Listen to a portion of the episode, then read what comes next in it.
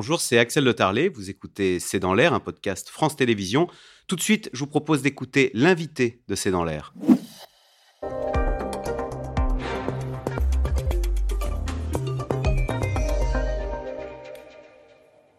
Georgina Wright, bonsoir. Vous êtes directrice du programme Europe de l'Institut Montaigne. Je précise que malgré votre français impeccable et sans accent, vous êtes britannique et merci d'avoir accepté cette invitation pour commenter cette rencontre bilatérale entre le Premier ministre britannique Rishi Sunak et le président Emmanuel Macron, ça n'était pas arrivé, une rencontre franco-britannique, depuis cinq ans. Euh, il était temps que ces deux grands pays se reconnectent. Euh, Sylvie euh, Berman, qui est l'ancienne ambassadrice de France au Royaume-Uni, a dit qu'au cours des cinq dernières années, les relations franco-britanniques n'avaient jamais été aussi mauvaises depuis Waterloo. Ah oui, Waterloo. Waterloo, carrément. Mais effectivement, je, partage le constat de, l'ambassadrice que les, que les relations euh, étaient non seulement euh, tendues, néfastes, euh, mais la relation était carrément en panne. Il s'est passé beaucoup de choses en cinq ans. Il y a eu évidemment le, retrait du Royaume-Uni de l'Union européenne. Il y a eu la pandémie. Il y a eu maintenant la guerre en Ukraine. Et à tous ces moments, on s'est quand même demandé, mais où est cette relation entre deux pays qui sont voisins, qui ont une histoire alors oui, certes, parfois ennemis, mais surtout alliés. Euh, et, il y a plusieurs reprises, moi, en tant que, Britannique ici en France, je me suis dit, mince, mais ça nous manque, ça nous manque. Donc aujourd'hui, on a vraiment senti dans la conférence de presse, c'est un moment de renouveau, un moment d'ambition, et on verra si, évidemment la coopération euh, devient plus étroite. On sait que les relations étaient mauvaises entre Emmanuel Macron et Boris Johnson. Sont-elles bien meilleures? Mais j'allais presque dire, parce qu'ils se ressemblent un peu, Rishi Sunak et euh, Emmanuel Macron, ils ont quasiment le même âge, 42 pour l'un, 45 pour l'autre, anciens banquiers d'affaires, et deux positionnements un peu centre-droit, euh, business-friendly, j'allais dire. Est-ce que ça compte les relations personnelles dans euh, bah, la bonne entente entre deux pays? Alors clairement, ça compte, mais une coopération bilatérale ne tient pas simplement à la relation entre les deux dirigeants. Euh, c'est bon, c'est pratique et on a entendu pendant la conférence de presse, on s'envoie des WhatsApp, euh, on rigole un petit peu quand il y a un match de foot, football. exactement un match de foot, un match de rugby. Mais en fait, au-delà de ça, il faut vraiment une coopération et de la confiance étroite entre les deux gouvernements.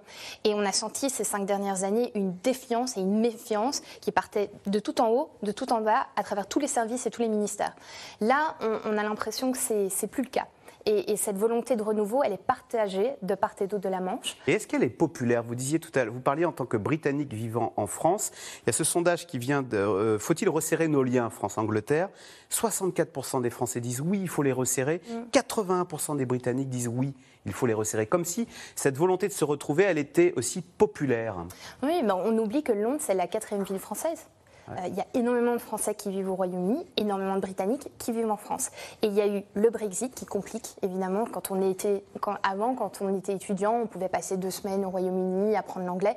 Maintenant, il faut un passeport, il faut une assurance, enfin, c'est beaucoup plus compliqué. Et puis, il y a eu Covid aussi qui fait que, que les, qu'on a pu moins voyager, on a pu moins se voir. Et effectivement, je pense qu'il y a une volonté, on l'a senti pendant la conférence de presse, de renouer le lien entre les sociétés. Parce que c'est très bien de parler du bilatéral au niveau politique, au niveau militaire, mais il y a évidemment le côté, euh, l'entretien entre les, entreprises et les personnes aussi. Il y a une expression qui, est nouvelle, le regret. Alors c'est une contraction de Brexit et de regret, regret en anglais. Euh, sondage du, Guardian, 57% des Britanniques voteraient pour rejoindre l'Union européenne. Euh, est-ce qu'on se complaît à se réjouir que ce Brexit n'ait pas fonctionné ou est-ce que véritablement en Grande-Bretagne, il y a une réalité derrière ce regret, ce regret du Brexit? Alors, je pense qu'il y a surtout une volonté de tourner la page. C'est-à-dire qu'on a, au Royaume-Uni, on a le sentiment qu'on a beaucoup parlé du Brexit. Effectivement, il y a beaucoup de gens qui, regrettent la décision. Il y en a d'autres qui regrettent comment les négociations se sont déroulées.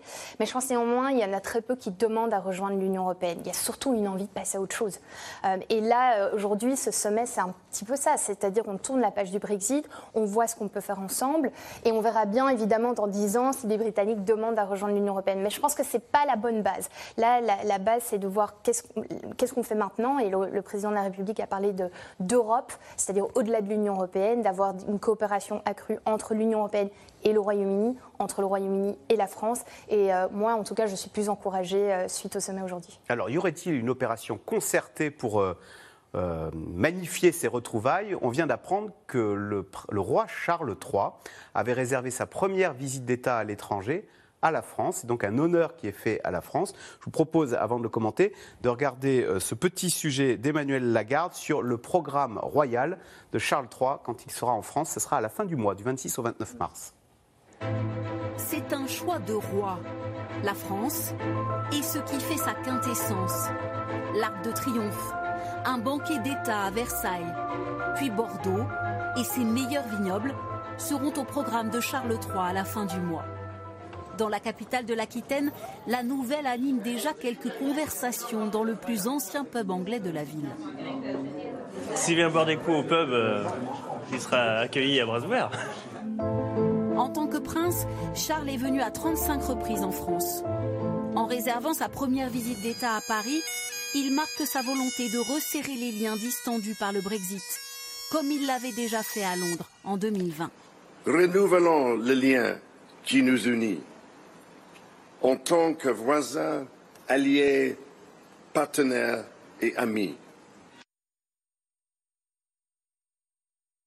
Euh, et europhile même, j'allais dire, euh, le roi Charles III il est en tout cas francophile, ça c'est clair. Il avait déjà dit, hein, euh, une fois qu'il avait été nommé roi, que, la France serait le premier pays qu'il visite.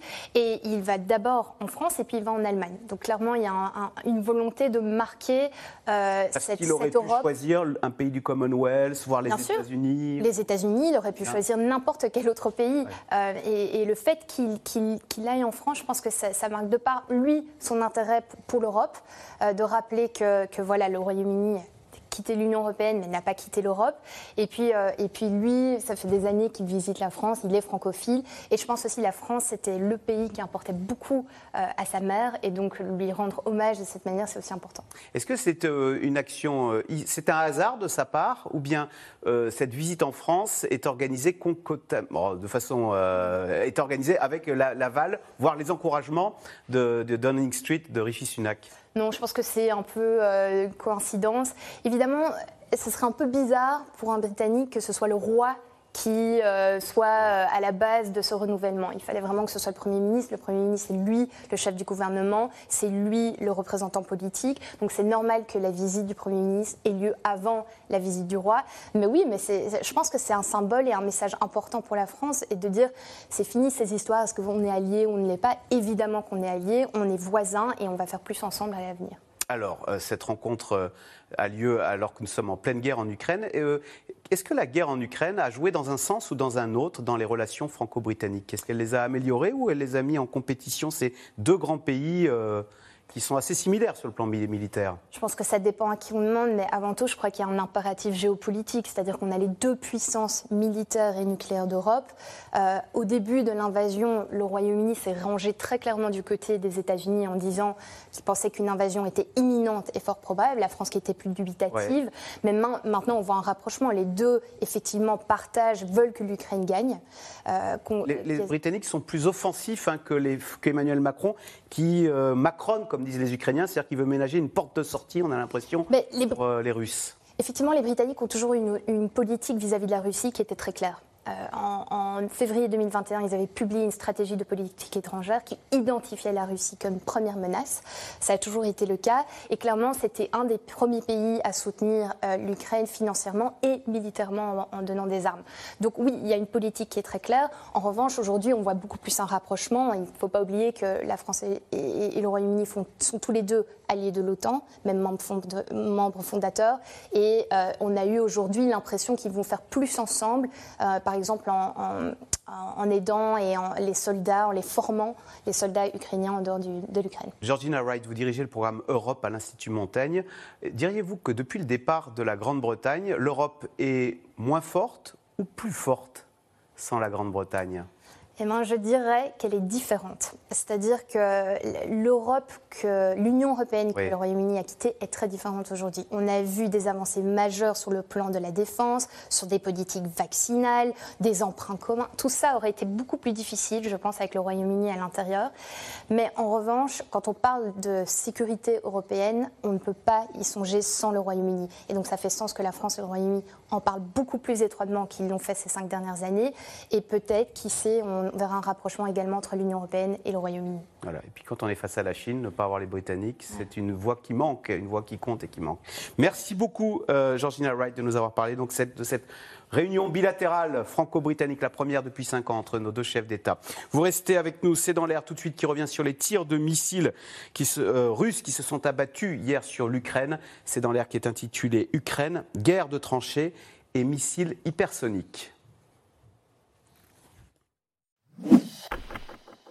Merci d'avoir écouté C'est dans l'air. Comme vous le savez, vous pouvez désormais écouter l'intégrale, mais aussi l'invité ou vos questions à nos experts. Tous ces podcasts sont disponibles gratuitement sur toutes les plateformes de streaming audio. Et pour le replay vidéo, c'est sur France.tv, bien évidemment. À bientôt.